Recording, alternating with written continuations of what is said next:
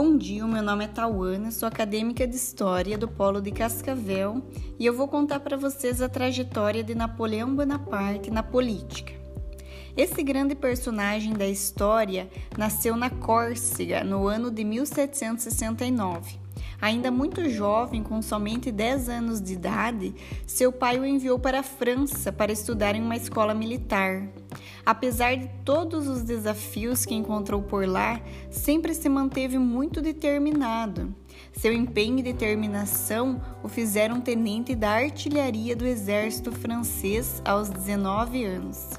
A Revolução Francesa de 1789 a 1799 foi a oportunidade perfeita para que Bonaparte alcançasse o seu maior objetivo.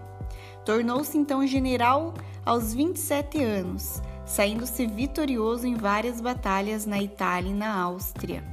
Sua estratégia era fazer com que seus soldados se considerassem invencíveis. No ano de 1798, ele seguiu em embarcação para o Egito, com o propósito de tirar os britânicos do percurso das Índias. Ele foi muito bem visto por seus soldados e por grande parte do povo francês. Seu poder foi absoluto após ter sido nomeado cônsul. No ano de 1804, Napoleão finalmente tornou-se imperador. Com, com total poder nas mãos, ele formulou uma nova forma de governo e também novas leis. Seu objetivo era atingir e derrotar os ingleses. Bonaparte então ordenou um bloqueio continental que tinha por objetivo proibir o comércio com a Grã-Bretanha. No ano de 1812, ele atacou a Rússia, porém, ao contrário de seus outros confrontos, esse foi um completo fracasso. Após sair de Moscou, o povo alemão decidiu lutar para reconquistar sua liberdade. Após ser derrotado, Napoleão foi obrigado a buscar exílio na ilha de Elba. Contudo, fugiu dessa região em 1815, retornando à França com seu exército e iniciando seu governo de 100 dias. A sociedade francesa estava passando por um momento tenso com os processos revolucionários ocorridos no país.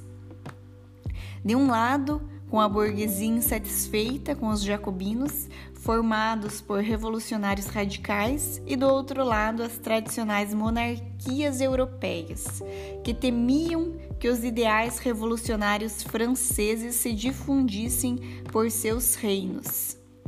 O fim do processo revolucionário na França, com o golpe de 18 de Brumário, marcou o início de um novo período na história francesa e, consequentemente, da Europa, a Era Napoleônica que dividiu o governo de Napoleão em três partes: o consulado, que foi de 1799 até 1804, o império, de 1804 a 1815, e o governo de 100 dias, em 1815.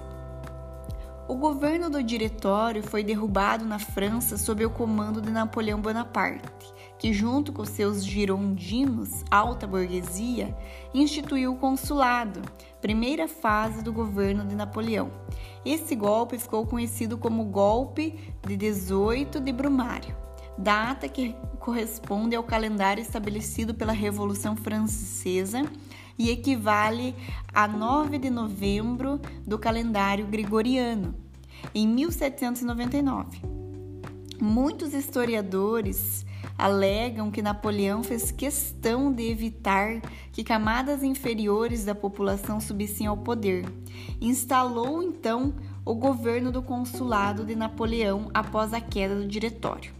O consulado possuía características republicanas, além de ser centralizado e dominado por militares. Apesar da presença de outros dois cônsules, quem mais tinha influência e poder no executivo era Napoleão, que foi eleito o primeiro cônsul da República. Criavam-se instituições novas com cunho democrático para disfarçar seu centralismo no poder. As instituições criadas foram o Senado, o Tribunal, o Corpo Legislativo e o Conselho de Estado. mas o responsável pelo comando do exército, pela política externa, pela autoria das leis e quem nomeava os membros da administração era o primeiro cônsul. Quem estava no centro do poder na época do consulado era a burguesia, que eram os industriais, os financistas e os comerciantes. Eles o consolidaram-se como, como o grupo dirigente da França abandonaram os ideais de liberdade, igualdade, fraternidade da época da Revolução Francesa e, mediante forte censura à imprensa, a ação violenta dos órgãos policiais desmanchou-se a oposição ao governo. Com tantas idas e vindas, mais uma vez Napoleão foi derrotado e novamente o levaram para uma ilha agora a ilha de Santa Helena, onde ele veio a falecer seis anos mais tarde, em 5 de maio de 1821.